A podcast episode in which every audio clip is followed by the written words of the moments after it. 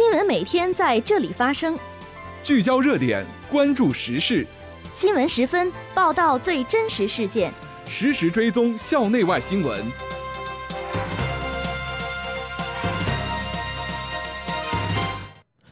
听众朋友，下午好，欢迎收听今天的新闻十分。今天是二零一八年十月十七号，星期三，农历九月初九。今天夜间到明天白天，聊城地区天气多云，气温六度到二十度。这次节目的主要内容有：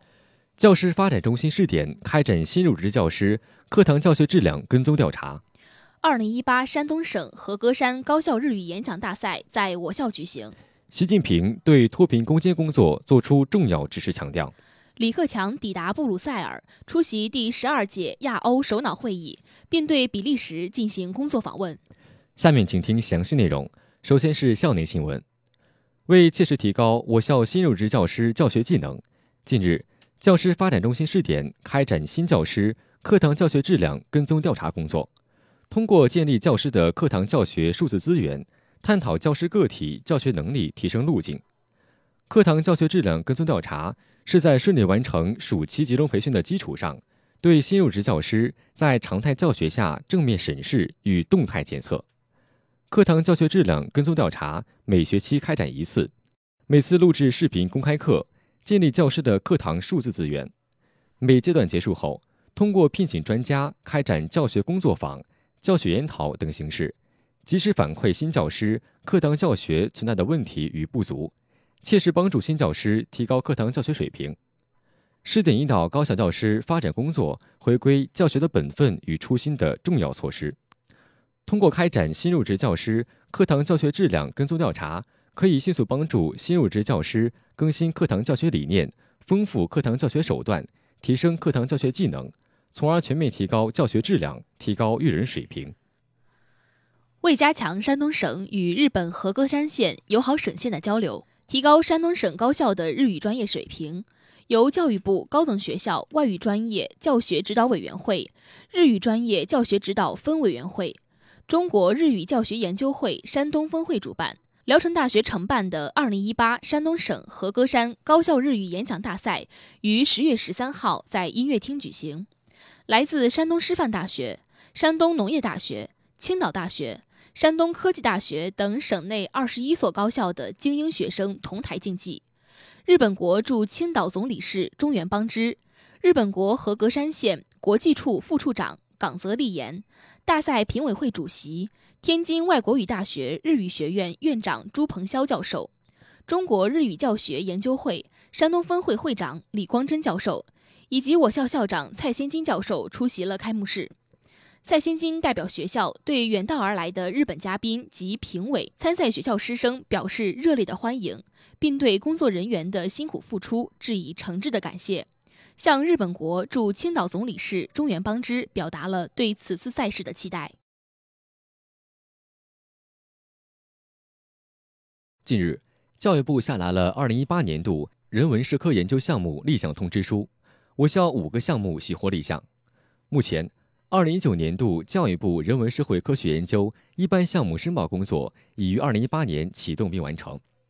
为实现教育部人文社会科学研究项目立项数量新的突破，学校领导高度重视。经过会议动员部署，学院精心组织，专家评阅反馈，二零一九年度教育部人文社会科学研究一般项目共申报一百二十六项，其中规划基金项目五十一项，青年基金项目六十三项。自筹经费项目一项，专项任务项目十一项，申报数量创我校历史新高。下面是学院快讯：十月十三号，山东省第十届大学生科技节南极光杯物理科技创新大赛在山东师范大学开幕。经过层层筛选，我校理工学院学子荣获一等奖两项，二等奖三项，三等奖两项。山东省第十届大学生科技节南极光杯物理科技创新大赛，旨在高校学生中营造热爱科学、勇于创新、敢于竞争的环境和气氛，促进大学生更好地走向社会，为大学生就业创业和企业选人用人开辟渠道，更好地服务于经济文化强省建设。本次竞赛吸引了来自海军航空大学、中国石油大学。青岛科技大学等省内三十余所高校的一百八十多支队伍参加。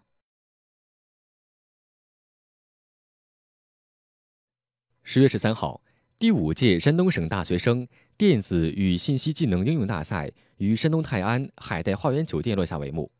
我校参赛团队在建筑工程学院赵庆双、董慧、李希峰老师的共同指导下，斩获多个奖项。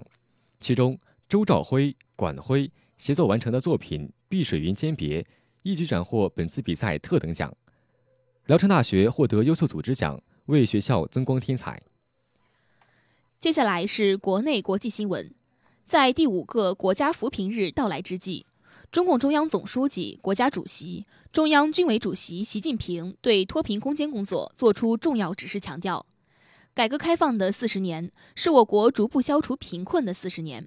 四十年的接续奋斗让七亿多人口摆脱了贫困，创造了人类减贫史上的奇迹。现在，中华民族千百年来存在的绝对贫困问题就要历史性的得到解决，贫困攻坚进入最为关键的阶段。习近平指出，行百里者半九十，越到紧要关头，越要坚定必胜信念，越要有一鼓作气、攻城拔寨的决心。只要各地区各部门切实担起责任，真抓实干；只要贫困地区广大干部群众继续奋发进取、埋头苦干。只要全党全国各族人民万众一心，咬定目标加油干，就一定能如期打赢脱贫攻坚这场硬仗。当地时间十月十六号晚，应欧洲理事会主席图斯克、欧盟委员会主席容克和比利时王国首相米歇尔邀请，中国国务院总理李克强乘专机抵达布鲁塞尔国际机场，将出席第十二届亚欧首脑会议。并对比利时进行工作访问。李克强表示，当今世界充满复杂变化和不确定性，但和平、发展、开放、合作仍然是时代主流。亚洲和欧洲作为世界两大经济板块和稳定力量，应加强对话合作，维护世界和平，共同应对挑战，携手共谋发展。李克强指出，比利时是欧盟总部所在地。是欧洲一体化的坚定支持者和参与者，我期待同比方就中比、中欧关系等共同关心问题深入交换意见，增进政治互信，深化务实合作，本着相互尊重、平等相待、互利共赢的原则，推动中比全方位友好合作伙伴关系迈上新台阶。十六号开始，第一批中央环境保护督察回头看各督察组开始向十省份反馈意见。在首批中央环境保护督察回头看反馈之际，据介绍，第二批回头看的各项准备工作已经在组织开展。据媒体报道，今年七月，国家环境保护督察办公室副主任刘长根曾对媒体介绍，今年下半年，中央环保督察组将组织开展第二批回头看，完成对第一轮督查的回头看工作。另据介绍，从二零一九年开始。中央环保督察组将用三年的时间完成对全国各省区市的第二轮督查。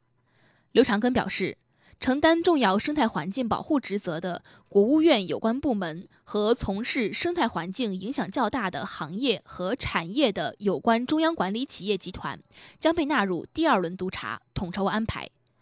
与此同时，刘长根还表示，针对污染防治攻坚战的一些关键领域。根据需要，每年组织机动式、点穴式环境保护专项督查，直奔问题，严肃问责，强化震慑。十六号，袁隆平水稻院士专家工作站正式落户内蒙古自治区兴安盟呼兰浩特市，同时举办兴安盟大米产业发展论坛，十余位稻米专家为兴安盟大米未来的发展方向建言献策。五个国家的知名水稻专家及中国资深稻米专家的品鉴，西安盟大米被授予二零一八中国十大大米区域公用品牌称号和二零一八十大好吃米饭称号。听众朋友，今天的新闻时分就为大家播送到这里，编辑周涛，播音于天竹、张冠华，感谢您的收听，下次节目再见。